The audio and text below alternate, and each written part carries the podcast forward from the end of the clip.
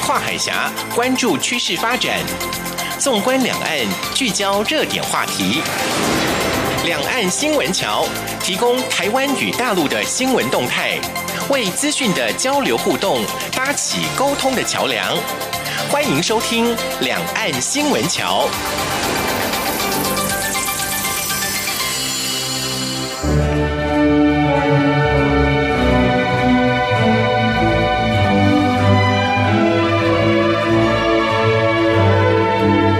各听众朋友，您好，这里是中央广播电台两岸新闻桥，我是赵伟成。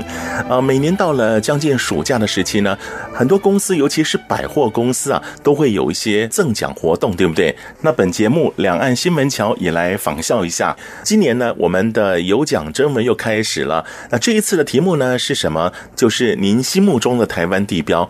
那很多人都会说，哎，台北幺零幺啊，或是龙山寺啊，啊，要不就是中正纪念堂。啊啊，或是佛光山啊等等，那您心目中的台湾地标是哪一个呢？或许您来过台湾，您认为看到哪个地标就想到了台湾，或是您还没有来到台湾，可是呢，您在任何的媒体看到那个地标就想到了台湾。那只要把你心目中认为的台湾地标是什么，写明原因，然后呢，也把台湾地标的这个印象呢，用五十个字给写出来，寄到台湾台北市北安路五十五号两岸新闻桥节目收就可以了，或是寄送到电子邮件信箱也行，l i a m a 画个圈 r t i 点 o r g 点 t w，内容写的不错的优选者，那我们也会赠送文创礼品，请尽早的寄到我们节目中。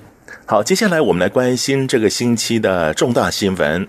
一周新闻回放，两岸这一刻。一开始当然来关心的是国际大事啊。依据《华尔街日报》报道，美中大打贸易战，纽约联邦准备银行发布一份伴有美国进口数据的新报告，初步判定双方都会付出代价。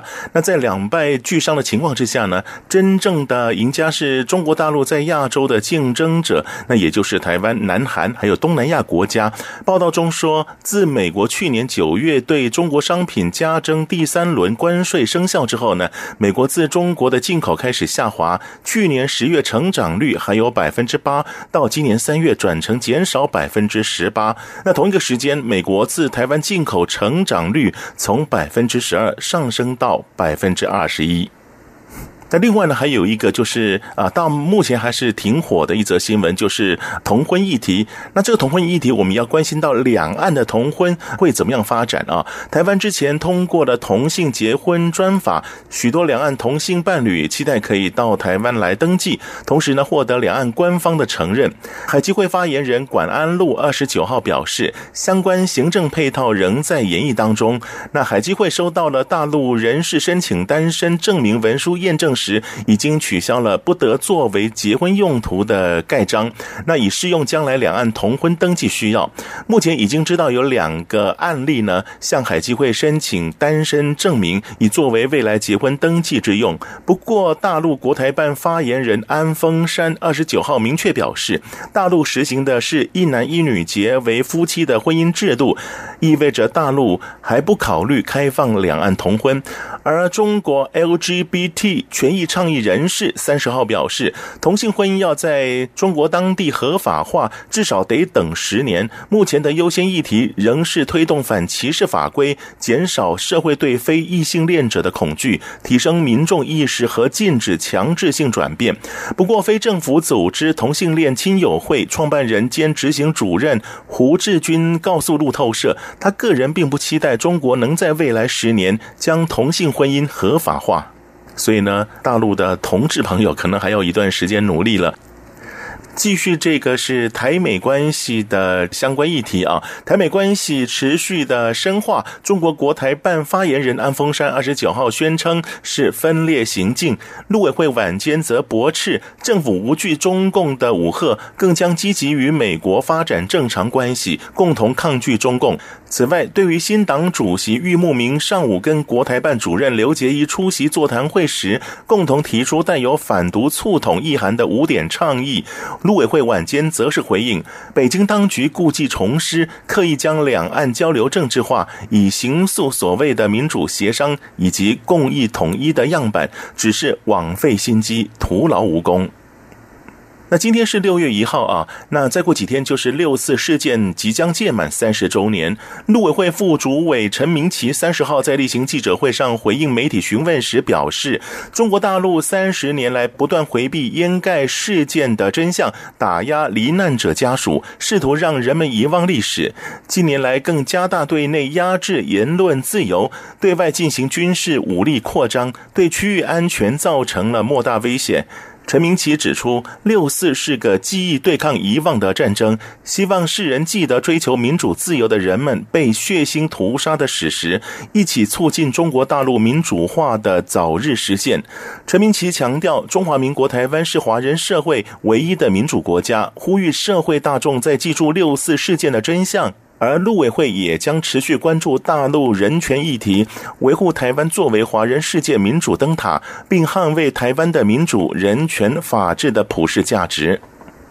那因为这个六四即将届满三十周年，中国国防部三十号举行了一个记者会，美联社的记者就是以英文提问：今年六月三号、四号适逢一九八九年北京军事镇压三十周年，中国军方如何评价这个纪念日？是否会有相应的纪念活动？又怎么看待三八级军团当年的行动？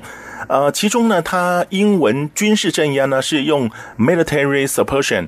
其实呢，就是军事镇压。不过呢，现场啊是用比较委婉的方式，用“压制”这两个字来翻译啊。但是即便如此呢，中国国防部新闻局长、新闻发言人吴谦他就说了，他不同意媒体使用“压制”这个词儿。他接着说，三十年来中国改革发展稳定的进程和取得的成就，已经回答了这个问题。那不晓得各位听众朋友，对于他所回答的这个问题，您听得懂吗？您认同吗？那前一段时间好像看到中国大陆对于这个宗教信仰啊，好像有了一些管制。我们基本的这个信仰好像受到剥夺那种感觉啊。那三十号呢，台湾国际宗教自由论坛在台湾基督长老教会新竹圣经学院开幕，蔡英文总统应邀出席。总统在致辞时表示，台湾是印太区域宗教自由度最高的国家之一，但世界上许多地方的宗教自由依然受到限制，像是中国的基督徒藏传佛教受。到了压迫，维吾尔族穆斯林甚至被送进再教育营。那这些事件都需要国际社会共同关切和声援。因此，总统强调，愿意把台湾的经验分享给全世界。国际社会必须拿出道德勇气，与宗教受到压迫的人们站在一起。那最近香港的这个媒体《香港紫金网》报道，中共当局最近规划了要在北京设立一个“一国两制”博物馆。那筹备工作呢正在进行。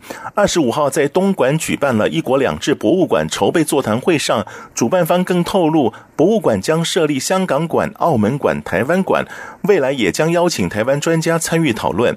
陆委会副主委陈明奇三十号表示，中共借宣传样板表彰全然失败、破产的。制度只是更凸显对台湾欺骗手法的荒谬可笑。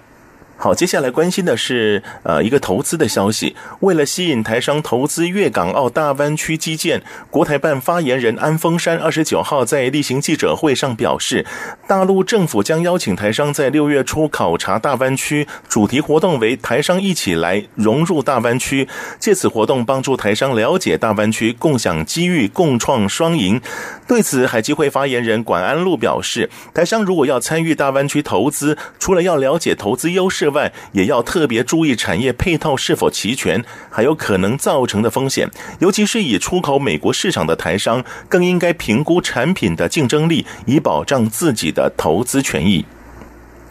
接着呢是这个非洲猪瘟的消息啊，非洲猪瘟国际疫情仍然是严峻的，而且中国大陆似乎有隐匿疫情的情况。农委会三十号指出，根据世界动物卫生组织 OIE 截至五月二十八号的统计，越南回报非洲猪瘟扩散城市已达四十四省，共二千七百八十二个案例，但是中国大陆含港澳却仅回报三十二省一百四十个案例，案例数比越南还少。以传染病来说，此数据不太可信。此外，农委会也公布目前入境旅客违规携带肉品裁罚数据，累计从去年十二月到五月二十六号，共裁罚了九百六十二件，其中裁罚新台币二十万元的案件高达二百九十三件，中国大陆就占了二百八十一件。世界动物卫生组织副总干事史东在 OIE 第八十七届大会期间接受访问时表示，中国在未来许多年都需要应对非洲猪瘟。所以呢，好像非洲猪瘟没完没了啊！当然，我们也希望两岸能够有所沟通、有所互动。那台湾也愿意协助大陆做一些非洲猪瘟的防疫。那希望呢，非洲猪瘟能够在亚洲甚至全地球呢早日的绝迹。继续是艺文方面的消息，第十四届北京文博会二十九号在北京朝阳区开展，由大陆文化部新闻出版广电总局和北京市人民政府共同主办，为期四天，将近八十多个国家以及地区代表、使馆商协会参展。台湾艺术家叶秀玲参与活动，并展出二十五幅作品。叶秀玲说，这一次在北京文博会的个人展览，展出梅兰竹菊四君子、墨荷。白梅、吉祥葫芦水墨画作品，还带了手绘布包、扇面画作、丝巾等文创产品参展，期待能有好的收获。那谈到了这个傀儡戏，我相信很多老一辈的人呢，应该都非常熟悉了啊。不过现在真的比较少见。可现在金门的傀儡戏团也蛮受到欢迎的。金门傀儡戏团在台湾青年木偶联合发展交流协会、金门文化局协助与支持下，二十七号到大陆福建南安学校巡演。团长蔡远进本身也是台湾青年木偶联合发展交流协会理事，暨金门县闽南文化协会理事。他说。大陆学生很难有这种机会与木偶互动以及近距离的体验，所以每次几乎到中小学学生呢，啊，学生好像都要暴动那种感觉。那下次呢，可以多规划几场到中国大陆的几所学校，好好来表演一下。最后一则呢是陆配的这个消息。那两岸开放通婚之后，已经累积超过三十八万名的陆配，其中百分之九十五都是女性。那虽然近几年男性陆配比率有微幅的增加，不过呢还是少数中的少数了。那新闻报道相对也是少了一些。不过这个礼拜呢就有这方面的信息，在桃园有一位梁权威，他是个画家，他就是男性的陆配，他在桃园开了个画室。那海基会关。关怀陆配服务二十九日，由董事长张晓月带队赴桃园参访个人工作室。在画室参访过程中，张晓月特别在一幅名为《两岸婚姻》的油画前驻足。梁权威表示，二零零五年来到台湾之后，就开始创作这幅画作。画作的一零一大楼象征陆配对台湾的梦想，但梦想与期待在实际婚姻中，不仅要面对柴米油盐酱醋茶的经济压力，也要面临另一半家族相处的挑战，他个人在调试过程中有七年的时间是失眠的，靠着画画找到自己。在桃园成立了工作室之后，更积极参与社区再造，带着邻里大人与小孩共同参与艺术，推广文化教育。张小月听闻梁权威的心路历程，感叹陆佩先生着实不容易，不畏艰难克服挑战，将曾经压抑在内心的情绪化为奔腾的绘画创作，进而创造人生无限的可能。张小月还亲自体验流画课程，第一次创作流画的张小月对于自己的成品相当满意，更直呼是难得的回忆。好，以上呢是这个星期的重大新闻，我们休息一会儿，稍后为您进行的是热点聚焦栏目。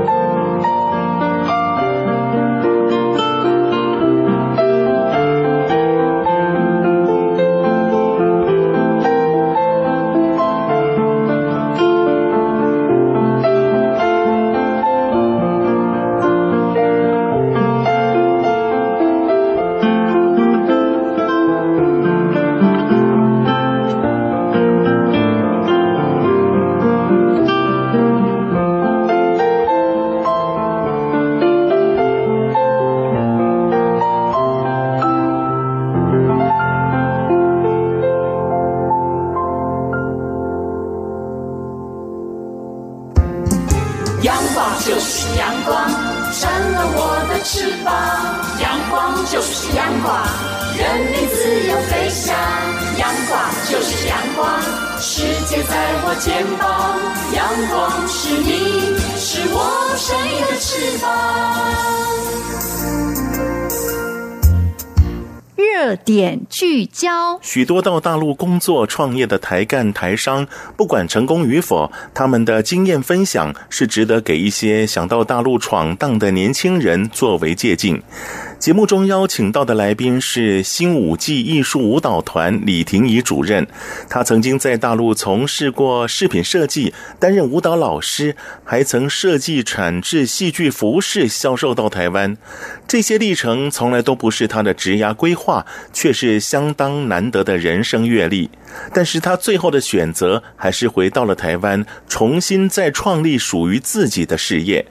今天我们就请李婷宜来谈谈这段特殊的两岸工作经历。李主任你好，你好。刚刚开始我就提到了这个李主任非常特别啊，他人生呢有很多的意外，不是在意料之内的事情，但是呢，就因为这个意外呢，尝试了很多两岸的不同工作。我先请教一下，听说您在台湾的时候从事过广播行业，是不是？是。呃，就是在年轻的时候有一个机缘巧合，就呃在一个流行广场，然后担任了 DJ，也是很感谢那个呃警广电台刘富元先生给这个机会。啊。那后来从事影视工作，这跟您本业所学有关系吗？还是您也是一个意外呢？对，这真的也是一个意外。就是我是学美术设计的，然后毕业之后呢，也做了两年画彩绘玻璃。那但是就一直很想在从小就有这个想法，想在电视框框里面工作，但其实没有什么概念，到里面可以做什么就。有一个有一个机会，就是我在我做这个流行 DJ 的时候呢，台湾演艺工会办了第一届的演员训练班，在各个方面就是有有化妆啦，然后有这个服装啦，然后呃摄影啦、编剧啊、演员啊培训这方面很综合性的，然后我就去报名了这个，然后做了为期半年的受训，然后了解粗略的了解了一下，就是哦演艺圈啊一部戏的形成，那它会有哪一些部门，哪一些人负责哪些工作，这样子蛮。特别的经历，对，听说还配音呐、啊。对，配音是后来因为这个呃结婚了，生了小孩，那位先生常年都在国外，所以说必须要照顾家庭，所以才转职做录音间的工作。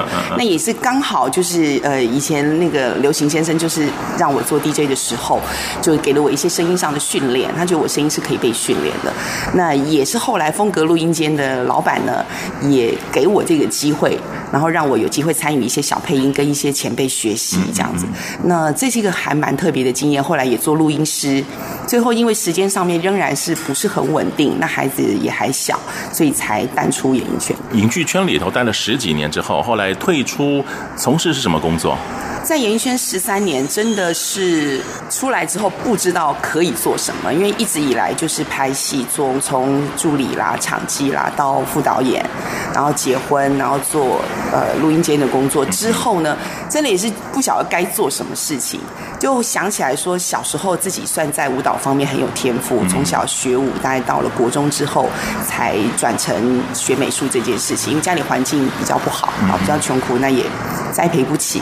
毕竟学舞蹈有太多的投资，所以就就没办法，就才才转转职到其他的方向去。这样子，对。后来就开了一个舞蹈教室，就觉得自己还是很喜欢舞蹈这个东西。那自己本身有天赋，那那时候孩子也小，那因为我的小女儿她天生气喘，那接。触舞蹈其实并不是说真的对于这个舞蹈圈子想要做什么理想的贡献之类的，只是因为孩子身体不好，医生告诉我们说，就是运动其实对孩子是最有帮助的。嗯，那我就开始做这个怎么样去照顾孩子身体这个部分，然后开始再重新接触舞蹈，然后那时候住在南凯，就让他们去累积体力。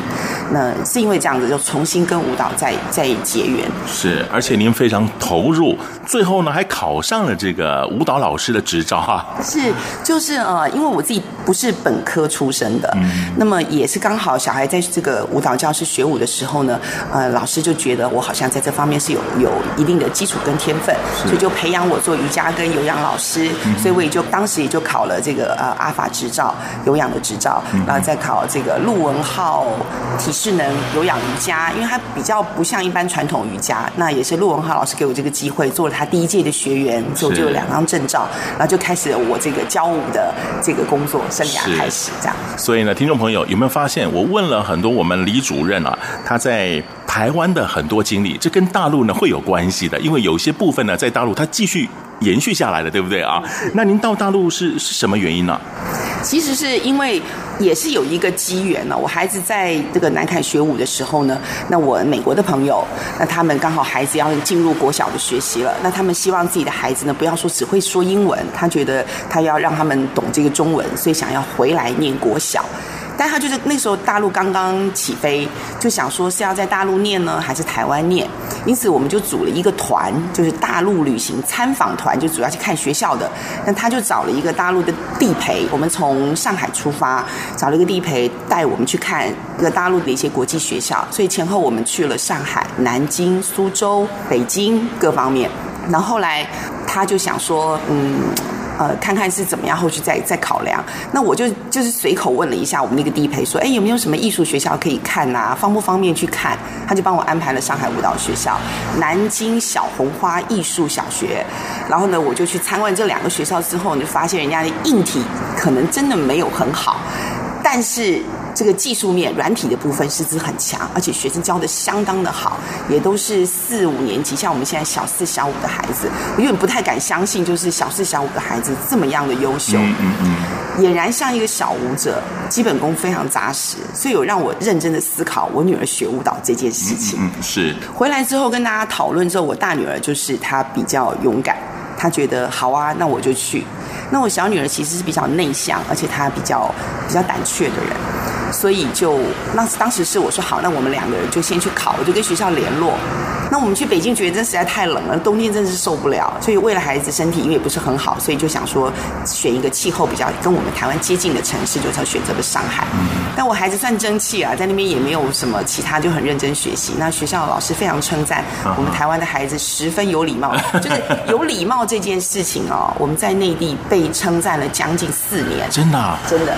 所以我觉得这个这个这个。叫做态度的问题，嗯嗯嗯，不只是礼貌，因为我我觉得给要给小孩子一个观念，就是你真的欣赏这个人，你对于他敬佩，不论在专业或者是他对你的好，那你要真心的跟他说谢谢。看到人是要打招呼，是，是真心的，不是做一个表象。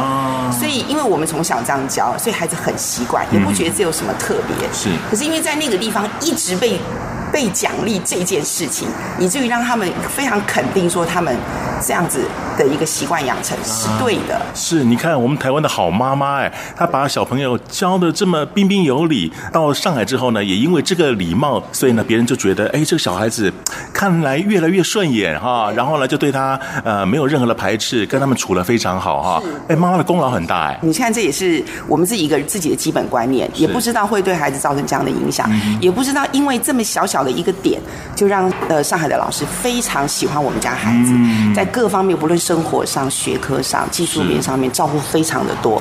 因为我孩子身体不好，所以我其实有点担心，哦、但我非常感激他们。我们孩子在那边念书七年，嗯、在各方面的照顾，学业成绩我我完完全全不用担心，只身体好了，学业成绩我老大老二永远都是在班上前五名。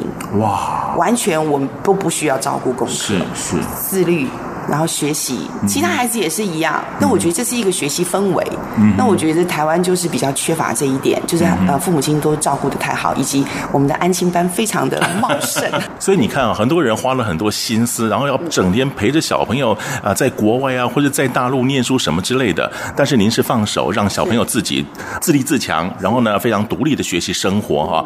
反而是因为我们台湾的传统教育的方式，就是让小朋友要懂得礼貌，要懂得礼仪。所以呢，这个一点帮助他们在大陆生存下来，哎，然后每个人对他非常好。哎，这是我们传统的教育观念里面，我觉得是一个优点，应该好好推展一下哈。是是是，就是本来担心过去会被排斥啦，或排挤什么的，结果都没有发生。我是觉得，嗯，这是当然也不是完完全全没有，但那都是小插曲，因为孩子跟孩子之间难免都难免难免到哪里都会的。对，但是因为那边老师在我们不在的时候，他做了很好的处理，也给了我孩子很好的学习。那这个当中，我们有一些电话的来往，我觉得这个对于我们彼此都成长很大。是，那你到大陆？有什么不习惯的吗？因为你孩子很习惯了，那您自己呢？基本上我是一个很随遇而安的人哦，就所以我也很很可以在很多地方生存。因为比如说，比如说我是台北人，其实我出生在台北，长大念书也在台北。可是后来呢，我就呃到了很多地方，比如说先去你要去南坎，然后到了林口，现在是在中立平镇这个地方。而且你们拍戏到处跑哎。对对对，所以其实很习惯，是反而很感激有这样的一个机缘，哈跟有跟别人不一样的机遇，因为拍戏他带我到那时候两岸还没有通的时候，我们已经到大陆去拍《李娃传》啊，是是是，呃，唐娜跟李志熙啊啊，对对对对对对。那因为这样啊，归亚蕾哈蕾姐，我跟她一起坐飞机，对她她其实对后劲是十分十分照顾的，我很欣赏她。是，这些人都给了我很多很好的学习榜样。当然，在大陆的时候啊，你你待那段时间也一部分是为了小孩子，后来您觉得小朋友没问题了，您才离开大陆的，对不对？那你在大陆其实也可以很悠闲呐，可是你好像闲不下来，如同我刚刚所说的，就是非常的，老天给你一段奇遇，让你展开了不同的人生啊！你到大陆的时候会想出来工作，就是因为。劳碌命吗？你这是想讲一下，就是说，其实我是一个非常务实的人啊，那也不太会投资理财，所以就是要节节流，对吧？哈。那我在他们去念书的时候呢，为了让自己不要太空，那我在台湾就应征了一个工作，那这个工作也是做美术设计哦，但是也就是一个，也是一个很特别的缘分，也也非常感谢那个老板这样看中我，因为我是打败了一堆年轻人啊，然后非常紧张的考了一个试，因为我去的时候已经三十五岁了，那完全是跟这些年轻人是没有办法。在一个位阶上面的，也没有什么作品可以给他看。但透过一场考试，就有老板录取了我，所以让我在上海的时候就又认识了这个所谓珠宝行业，就是琥珀珊瑚的一个制作啦，然后这个行销啊这个部分也是蛮特别的。所以到大陆从事的是饰品的设计，饰品设计算是台干吗？就是台干这样子。那呃位置也还不错，然后老板也其实也蛮仰赖的。但是是后来觉得这个工作可能对我来讲，我是比较劳碌命的人，就可能在发展性上面来讲比较。比较不是我的希望。您大概觉得太轻松了，因为以前的磨练哈，比方说拍戏吧，那是没日没夜的啊。是是，但是让您坐在办公室里面，然后呢就动动笔、动动电脑，就这么混了一天，您就觉得太轻松了。对对，是是有这种感觉。那因为老板也有他自己的坚持啊，就其实工作是非常轻松的，并没有什么很累。是我我我从以前年轻到现在到那个时期做的最轻松的工作。是。后来离开之后呢，就是也是无意间去健身房运动，运动的时候刚好那个老。板那个时候也是上海在健身事业上刚起飞的时候，是他们用了一些他们自己当地的老师在教有氧，那我就上课作为学员，就发现说为什么他们的这个舞呢都跳一个月都不变啊？所以对我来讲，我以前教舞的人，我就觉得这实在太无聊了。这样，而且那段时间我记得我们台湾老早就已经流行什么有氧舞蹈啊，我还看记得看影带什么甄方达那些国际巨星，所以我们台湾那时候已经有很多这种舞蹈教室、运动运动健身中心了啊。所以您看的也多，然后呢，就因为看了他们太制式、太僵化，没有变化，然后就开始啊起心动念，就想要去教他们，是不是？也是那个老板邀，他刚好有个老师请假，他就说：“那我们能帮他代课嘛？”我就说：“好啊。”然后刚好我也都有音乐，因为呃上海音乐学院在附近，找音乐很方便。那我就开始帮他带了一堂课，他就然后学员反应非常好，然后老板就跟我说：“那你要是愿意的话，就在我这里教。”嗯哼。刚好我前一个工作就是已经离职了，然后我就去他那边教课，是。对，然后教着教着就课就越来越多。啊，你看又是一个意外了，对，对，课就教的越来越多，那我就给老板一些建议说，你可以做一些师训，就是让这个教我的老师不要一个月都长得一样东西都不换整个组合这样子，然后也就反正就那段时间就做了一阵子，是，后来回来是因为。小孩子在学校里面，经老师真的照顾得很好，我真的也没有在各方面有什么特别的协助。然后他们也住校，那每一次到礼拜六回来的时候呢，礼拜天早上又要练早，那礼拜天要回去，那要要练早功，所以说太晚回去也会睡不好，早上五点多就要起床练功。那我觉得他们好像回来都是为了陪我。那其实我觉得这个不太需要哈，就是我觉得这个亲子关系好，并不要在这个有一些想法上是互相牵扯。那他可以做他的事，我可以做我的事。后来我慢慢觉得他们不需要我了，我就我就打算回来了，嗯、对不对？是因为这样回来。是好，听众朋友谈到这边有没有觉得，哎呀，这个李主任太有意思了？不同的阶段的奇遇呢，造就他不同的人生，而且呢，好多的不同经验是我们一般人没有办法体验到的，但是您都经历到了，这对您来讲是一个非常大大的收获，对不对啊？没错，就呃，其实还也很感谢那边邻居。当时我养了一条狗，我的邻居哈，他在我每次寒暑假回来的时候，也谢谢老板了，就是我寒暑假我都可以留职停薪，然后我就可以自己飞回来，整个都在放假，就完完整整的陪我的小孩。是，所以嗯，反正谢谢这些人的帮助，然后我的狗都会有邻居帮我照顾。哇，连狗都照顾了，对，爱屋及乌，是不是？对，我就每次回去就带一些台湾的一些特产，然后谢谢他。好，那我们先休息一下，稍后呢，我们再来分享我们这人生有很多特殊经历的李婷怡主任，请他再来谈谈他在大陆的一些情况，好不好？好，我们休息一会儿，稍后回来。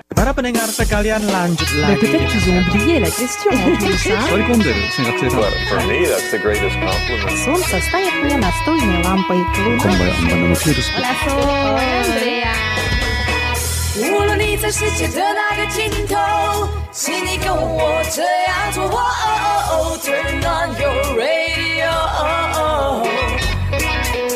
阳光 RTI Worldwide，央广联系世界的桥梁。这里是中央广播电台两岸新闻桥，我是赵伟成。节目当中，我们邀请到这位来宾是新舞季艺术舞蹈团李婷仪李主任。那刚刚我们分享这么多你在大陆的一些很特别的经历啊，那我就想想请教一下，因为当初你很早就就到大陆去工作啊，其实也不是工作，反正就是一场意外，一个小孩，然后有了工作这样子啊。那当然，那您所从事算是蛮蛮蛮流行的行业，比方说饰品设计，比方说那时候。大陆还不是那么流行所谓的健身的时候，您已经在那边教舞蹈了，对不对啊？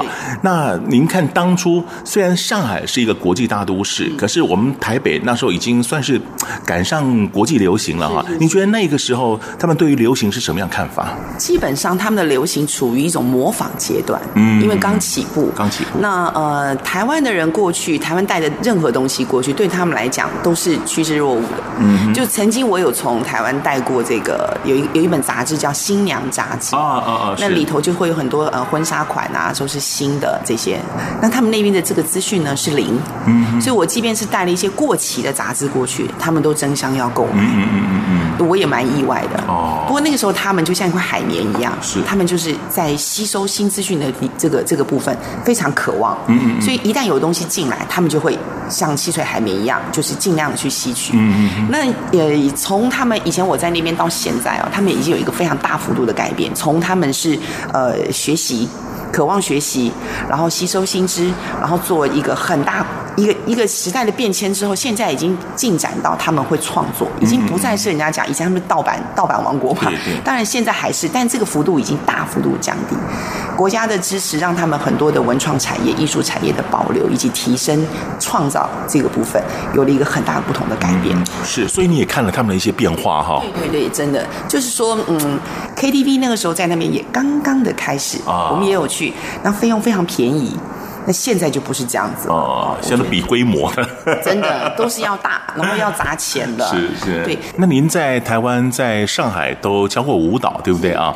那您觉得呢？当时这个风气怎么样？我们台湾好像对这个部分比较投入一点，当时了哈。那现在我看很多的影视节目啊，哇，没事呢，剧情都穿插个什么健身中心啊，什么舞蹈教室啊，好像很热衷的样子，是不是也这样的情况？在大陆，如果说我们以学习专业来讲，所谓的专业就是说你可能要。升学以后要做这个职业舞者啊等等等这方面叫专业的。如果以专业学习来讲的话呢，基本上因为他们经过从小很小的时候的各个层级层层筛选过来，都是非常精英的。然后不会让孩子就是在你学基础的时候去外面做一些无谓的演出啦、排舞啊这些，所以他们会非常专心的能够把他们教育的整理成为往专业人士方向去走。当然这是有利有弊啦。他们在外面的一个，就是像我们现在一般外面的舞社，他们也是有的。那这些东西，这些呢，就真的是纯业余了，就是啊、呃，健身啊什么的。但台湾的部分有一个非常大的好处，就是愿意打开大门，让国际的人都进来，所以会给很多呃孩子跟父母亲一些很多讯息，你可以有很多的选择，那很很蓬勃，嗯，不会让。孩子学习很苦闷。但是就培养专业人人才这个部分，就真的要靠家长自立自强了。就是说你要花很多很多的钱，你要找对地方。那这个台湾家长又特特别辛苦，像我我们教室里面，我就说这个台湾家长真的超级了不起。嗯嗯。好，我们再来谈一段您的奇遇啊，这个也是个意外哈。呃，您曾经啊在大陆还设计过服装，这还是很特别的，是戏剧的舞蹈服装，是不是？对对对。那所以您变成一个生产端，台湾是您的亲戚帮您把这个销售出去。对，是这个这个就是呃，我刚。在说，我到那边去在做台干的时候，哈，做珠宝设计的时候，然后我们离职了，我去健身房。但健身房教课大概都是这个时间不是不是很稳定，不是一直在教。然后刚好我新店的妹妹，她有一个房子在七张捷运站的附近，也是一楼，啊，算是一个店面，然后也小小的。你说租给别人嘛？也有点难租。我就跟她说，不然这样子你，你你就你就开一个开一个小的戏剧舞蹈服装店。那我呢，在这边呢，就是帮你生产。那我就在这边找的这个打板，然后找了学生打板，因为那边人都很想找机会啦。如果说你跟他给他这个机会，他会很认真的去执行这样子。因为我自己本身也会画，那我就做了一些服装的设计，就是呃量产之后呢，几款服装，一年大概出几款这个表演服，然后呢寄回台湾，然后再告诉他说哦，这个整个新店地区的一些哪些学国中小学校啊，那你可以租给他们有舞蹈班的，你可以贩卖就是卖这个衣服啊、鞋子啊、袜子啊。啊，这些练功的衣服这样子，然后我妹妹也执行的蛮好的，这样，所以我也就生活变得很忙碌了。对对对对对，所以你也意外变成台商了。对对对，就突然就变这样子，然后我就就生产一些东西，这样运回来，然后寄，然后有一些美国年全国学生舞蹈比赛的时候，有一些舞蹈社他孩子去比赛，我们就帮他定制衣服、画图、出图给他，然后他看了之后觉得嗯不错，然后我们就就量产，然后寄回去给他。这样是。那您当台商之后呢，有没有面对不同的压力，或者？什么呃？当地人对你的排挤，因为过去都很顺利嘛，对不对？那这时候的你有遇到困难吗？基本上最大的困难是在于这个，因为这可能就是呃人文背景的不同啊。嗯、我们在台湾就说，如果你你找了一个厂商做这个东西，经过很多多方面评估以及打了样之后，就确定往这个方向去做，就按照这个东西做，就量产十件二十件这样子，通常不会有问题啊，就一模一样嘛。就在那边的就很傻眼的是，他们会自己变通。其实我们打样出来长得这个样子，你只要不去工厂盯每一个环节，它有可能前十件长这样，但后十件就会变成别的样子啊，这样子啊。然后他交给你之后，他才告诉你说这个东西哈，因为这个料已经没有了，他找了别的东西代替，但他不告诉你。哎，他他认为他只要能够在交期把所有的件数做完，然后交给你就 OK 了，并不是他做的不好。是他自己自作主张，因为这东西没了，他换了别的东西，没告诉你。哦。可是这样就会与我们之前这个签的合约就不同了，因为我们对品质的要求是不一样的哈。对，所以这个地方也是亏了很多钱。哦，这样。这样。因为我我有点怎么讲，我不太我比较心软的人，我不太想要，因为那个时候我们在那个苏州虎丘那边做衣服，嗯、其实他们的生活也不是很好过，嗯、工厂很小，环境也不好，然后都很辛苦这样，所以也就不太会去跟他。真的按照合约来砍他的钱啊，什么东西的都会给很多机会。大概三次之后，我自己也受不了了，反正就是变成我就常常常常常常要去盯，所以这个事情实在太难做了。是，对，所以这也给一些台湾的年轻人算是一个参考的范本。如果您今天想到大陆做生意，或者说你在大陆找了工厂帮您做了什么样的这个产品，如果你没有盯好的话，就很容易出状况。这是我们台湾到大陆做事情的时候特别注意的地方。那另外一点，我也想。请教，因为不见得都是台商，台干的也不少，或是到大陆谋职的也不少。您觉得我们台湾人到大陆工作应该保持什么样的态度呢？嗯，其实我觉得哈，他。台湾年轻人，你去马上就会被教，因为那是一个非常竞争的环境。那早年的时候，像我刚刚讲做衣服的这个事情，你要自己环环相扣去去去盯。但现在他们也是 SOP 流程非常的谨慎了，那契约也越打越细。那如果说现在要过去的人还存着那种那边的钱很好赚的想法哦，我觉得他真的要三思。嗯，因为人家现在在技术面各方面的考量都已经。不比我们差。嗯嗯。那想要去那边轻松赚大钱是没有这种事情，所以不能抱着好像去捞的那种感觉了哈。没有办法，其实赔得回来的人非常多，嗯、但他们都不说。是，哦，我说真的，那现在有时候 FB 你会看到有一些人，他告诉你说啊，你去那边，然后他给你什么样的协助呢？你去那边会很轻易进入，然后这个赚多少钱什么的，这个没这回事啊。这真的没这回事，真的是师傅领进门哦，修行真的在个人哦。啊，对，所有的接触上面你都还是要自己去去仔细 Okay. 去盯，对，没有没有这么容易的事情。说真的，不然我那时候为什么又回来了呢？是啊，好吧，那我们就问轻松一点，那怎么样跟上海人做朋友呢？哎，其实人都是一样的耶。我觉得大家就是你你对人家好，人家就对你好，不论是哪边。那嗯，因为邻居跟人的相处没有这个所谓利益的这个部分，我我相信有人觉得说啊，他们很现实，是存在于你跟他们做进行交易的时候。那我不认为那个是现实，而是说我们必须先把这个大家工作都是为了生活嘛。那要把这个事情说清楚，不要有模棱两可的部分，因为台湾人真的很有人情味，所以常常会用人情这个东西在跟别人做社交跟交易。但是大陆人不是说人家没有人情味，而是说事情就是事情。那感情是感情，这个东西是要分清楚的。那我们常常会觉得说啊，我跟你这么交好啊，有时候吃吃喝喝或什么东西，但其实他们在这一块的部分比较分得清楚。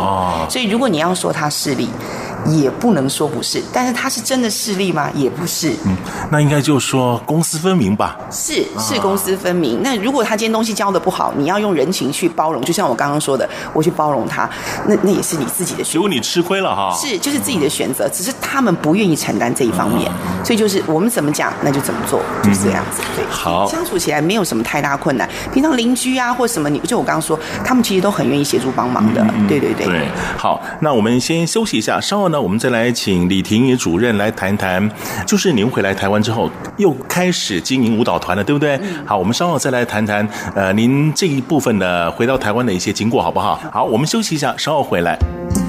阳光就是阳光，成了我的翅膀。阳光就是阳光，任你自由飞翔。就是阳光，世界在我肩膀。阳光是你，是我生命的翅膀。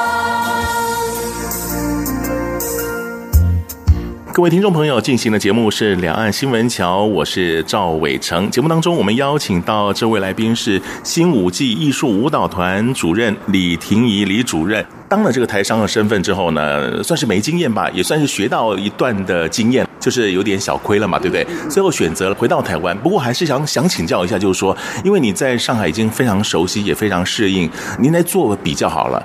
如果以上海这个城市跟台北比，您觉得呃两地的生活或是两地有什么优点是可以彼此来学习的？其实我觉得各有各的优点啊。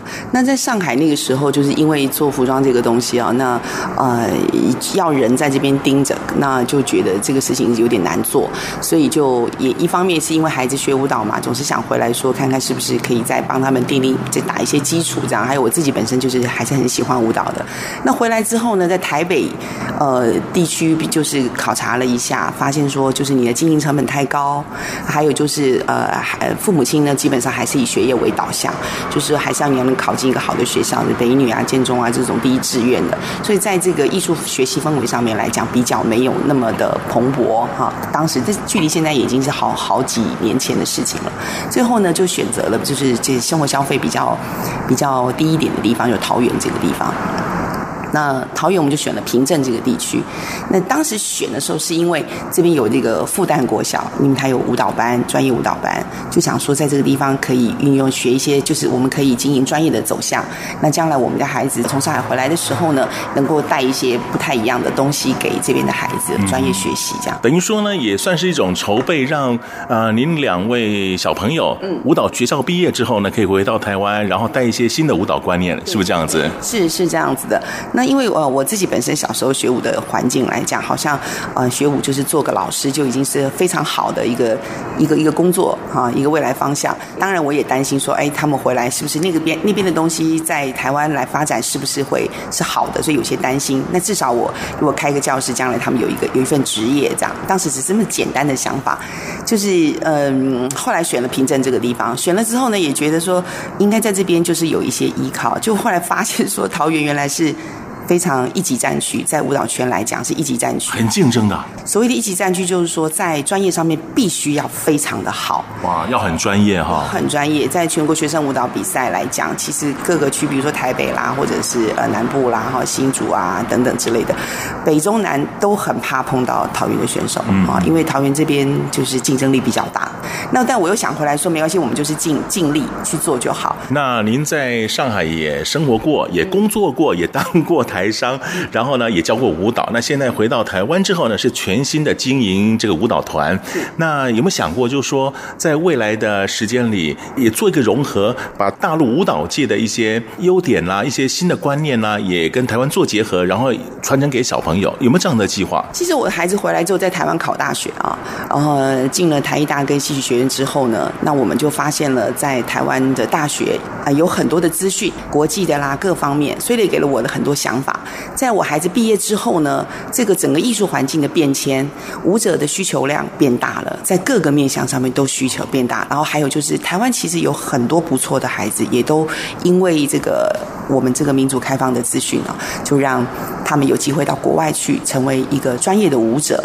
呃，亚洲我们台湾中国这个部分东方人，比如说美国休斯顿芭蕾舞团，他就会很希望有啊黄皮肤黑头发的，会多给我们一些机会。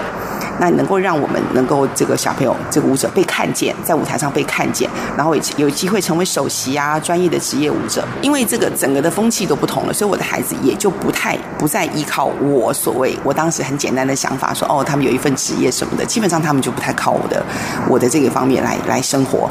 所以像我小女儿就会去很多的剧团啦、舞团啦，然后出去巡回演出啦等等的。那我大女儿因为她都是喜欢她喜欢教学，从小是她的这个理想，所以呢，她也就。带了很多的学生参加很多的比赛，啊，国际芭蕾比赛，然后担任国际评审啊，或者国内评审等等之类的。那呃，慢慢的，我的我就觉得我的舞蹈社不能够只是很小的局限，那我也应该给选择我们舞蹈社，相信我们的家长跟孩子一些不同的未来。所以我在做很多的方面，就想说可以把我们做了一些大师课，比如说请内地的一些很厉害的啊背景啊资深的一些老师到我们台湾来，在我们教室教课，所以我们每年会有这个大师课。那给桃园地区的孩子以及我们自己的孩子受惠，知道一下教学有什么不同。然后呢，参与一些国际的比赛，也会有一些赛内课。那有国外的老师来上课，那我们也会当孩子开放孩子到台北去。俄罗斯老师来大师来上课的时候呢，我们也都去上课。那做这一方面的结合之后呢，会给台湾孩子跟家长很多的思考面向。到底在这个圈圈里面，不再只是只是傻傻的跳舞，你要去想怎么经营自己。像家长也会去想，我的孩子将来跳舞之后呢，要走哪个方向？舞者还是学术？做一个老师，还是说我们要做也是有幕后，就像我们拍戏一样，有幕后要做编舞者啊，或者说舞美。舞台的设计等等之类的，就很多的面向了，那就不再只是说担心说啊，我的孩子学跳舞之后以后要要去哪里，能做什么，路会不会很窄？其实非常非常的宽，就是戏剧啦、舞蹈啦，包含现在美术都还要高科技。呃，什么三 D 科幻都要跟舞蹈结合，嗯嗯嗯，那我觉得这个路是非常的宽的。今天很特别哦，访问到李婷宜主任哦，我觉得就是说，因为他在两岸都有一些生活工作的经验，同时呢，他把女儿呢送到大陆去念舞蹈学校，回到台湾呢继续升学念大学，也是念舞蹈相关科系的，最后呢把它会诊啊，成为舞蹈教室的一个能量、一个资源，同时呢也不忘了要提供给下一代的小。小朋友一些舞蹈的新观念，尤其是国际观，让现在新一代的小朋友可以接受到两岸之外还有国际的一些舞蹈最新的概念。也因为您有这么多的丰富经历，这么多的奇遇，然后呢，造就了小朋友现在的幸福。那今天也非常感谢我们李婷一主任来上我们节目，谢谢您。谢谢，谢谢你给我们机会。好，听众朋友，我们先休息一会儿，稍后呢再回到两岸新闻桥。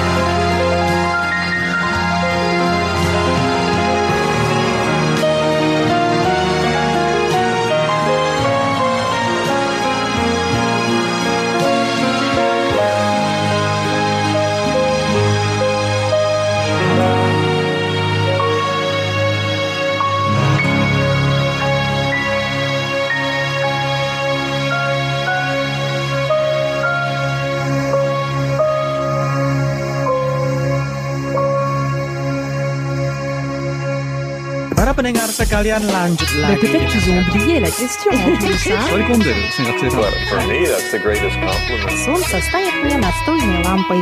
Hola, Sol. Andrea. 无论你在世界的哪个尽头，请你跟我这样做。哦 Turn on your radio，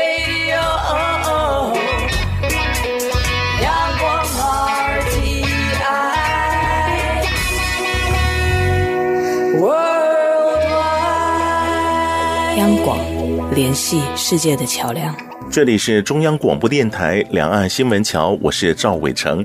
在今天节目一开始，我们就提到了两岸新闻桥有征文的活动哦。那接下来我要宣传的是另外一个节目《潮台湾》，您应该也听过吧？《潮台湾》呢是星期一到星期五不同的主持人所主持的节目。那每一集的内容都非常特别啊，有职人的介绍，也有百工百业对于台湾经济的影响，还有一些新奇万象所兴起的流行浪潮等等，这些内容都非常精彩。那当然了，小弟我所负责的节目是星期四的潮台湾。那这一次潮台湾它的征文活动呢，是希望大家对于任何一集，不管谁主持的都没有关系，在您收听之后呢，对于那一集的潮台湾有什么样的内容印象，那请以一百个字把它写出来，跟我们所有朋友来分享。那同样的，也是把信件寄到台湾台北市北安路五十五号潮台湾节目收就可以了。那电子邮件信箱呢，也是 l i a m a 画个圈儿。R t i 点 o r g 点 t w，那我们也同样的有六位优选的朋友可以获得台湾文创礼品，欢迎大家来参加。那如果您朝台湾还有两岸新闻桥都想参加的话呢，啊，都可以啊，那寄到同样的地方就行了。好，听众朋友，我们节目又到了尾声，又要跟您说声再见了。别忘了下个星期同一个时间，请继续收听两岸新闻桥。赵伟成祝福各位有个愉快的假期，再会。嗯